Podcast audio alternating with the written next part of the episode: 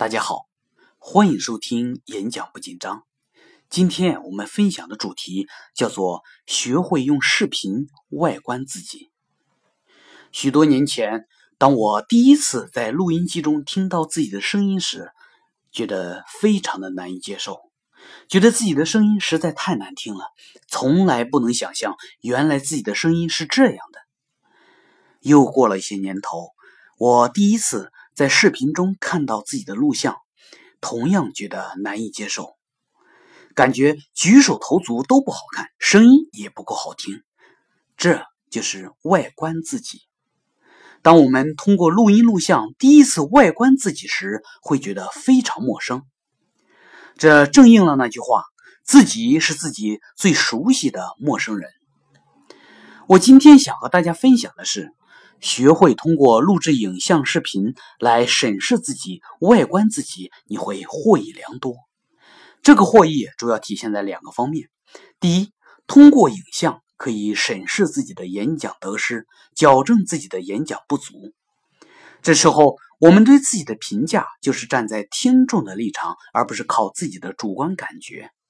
哪里做得好，哪里做得差，往往能够一目了然。第二。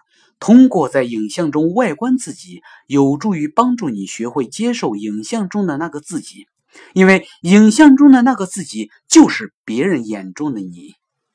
接受、接纳别人眼中的自己，会极大的提升自己的自信。因此，在初学演讲的时期，我鼓励大家多给自己拍摄影像，自己练习演讲的时候可以拍摄，正式上台演讲的时候更应该拍摄。通过回放视频，我们可以看到许多细节上的不足，比如站姿不标准，出现金鸡独立；比如手势不标准，出现双手不自然；比如身形摇晃，重心不稳，让听众感受不好等等。如果不通过第三只眼，不通过录像，我们很难觉察到自己一些已经形成习惯的小瑕疵。此外，通过拍摄视频。我们还会发现一个非常重要的现象，那就是你的紧张不已，你的内心狂乱，你的波涛诡谲，你的七上八下，你的思前想后，观众可能是看不到的，或者说观众的感受并没有像你自己想象的一样强烈。在演讲场上，你感受到的更多的是你的内心世界，但是听众感受到的更多的。是他们听到和看到的。你会发现，只要你故作镇定，听众就会以为你真的镇定；只要你让肢体动作冷静，听众就会真的以为你很冷静，即便你的内心狂跳不已。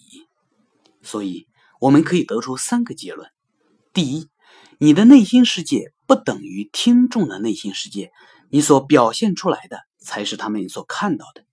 第二，你的紧张感远没有你想象中的那么复杂，多数情况下是我们自己人为放大了紧张的感觉。第三，也是最重要的一点，就是不是你非要等到内心不紧张才可以让自己表现淡定，而是如果你表现淡定，你就可以舒缓紧张。在讲台上，学会让自己淡定非常重要。刚上台时。卡壳时，讲话结束时，这是三个最容易毛手毛脚的节点。在这三个关键的节点，让自己镇定下来，去想象视频中的自己。只要你不抖，听众就看不出来你的紧张；只要你消除掉负性的小动作，听众就不会感受到你的慌乱。录制完视频，可以一遍遍回放，自己去修缮自己，去完善不足。这个过程就是自我打磨的过程，每打磨一次，每改掉一个小动作、小毛病，自己的演讲表现就会前进一步。比如，你可能经常无意识的使用这个、这个，然后、然后、呃这样过于频繁的语气词；比如，你可能经常无意识的去挠挠脑袋、捋捋头发。比如，你可能意识不到自己讲起话来平铺直叙，缺乏抑扬顿挫等等，这些都可以通过视频被发现。与此同时，你还可以把你的视频拿给身边的朋友，帮你去审视，帮你去挑毛病，这样会极大的促进你的改变。我认为。演讲紧张背后有一个非常重要的逻辑，就是演讲紧张是自己对自己的排斥。确切的说，演讲紧张是自己不能接受台上的自己，从而认为听众也不能接受当前台上的这个自己。而通过视频外观自己，能够让自己对自己由陌生到熟悉，由排斥到接纳，由反感到欣赏。一句话总结今天的内容，就是用视频外观自己，可以帮助我们检查毛病，并且接纳自己。感谢收听演讲不紧张，我们下期节目再见。